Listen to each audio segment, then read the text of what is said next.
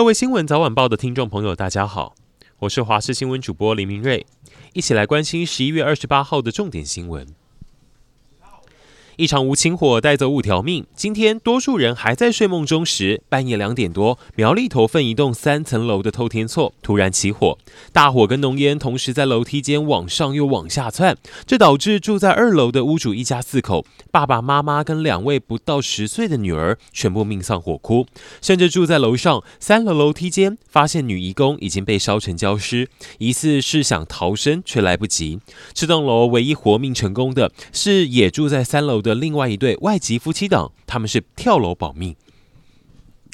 诈骗集团又有新招，骗感情还想伤你荷包。苗栗一位七十岁的老翁跑去银行，跟行员说他要汇二十万块买普洱茶。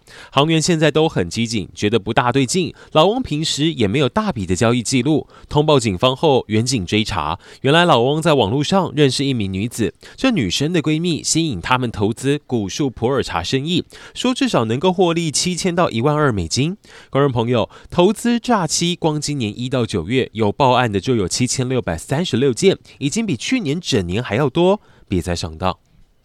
好事多全球最赚的门市就在台湾，业绩这么好，总部对台湾的品管似乎却没太在意。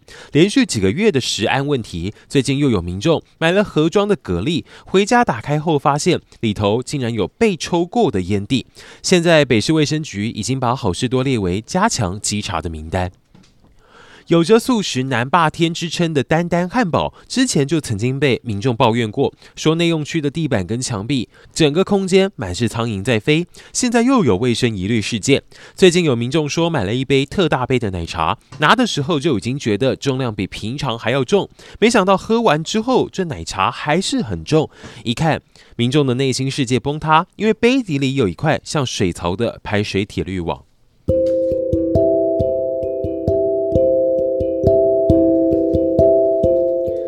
以上就是这一节新闻内容，非常感谢您的收听。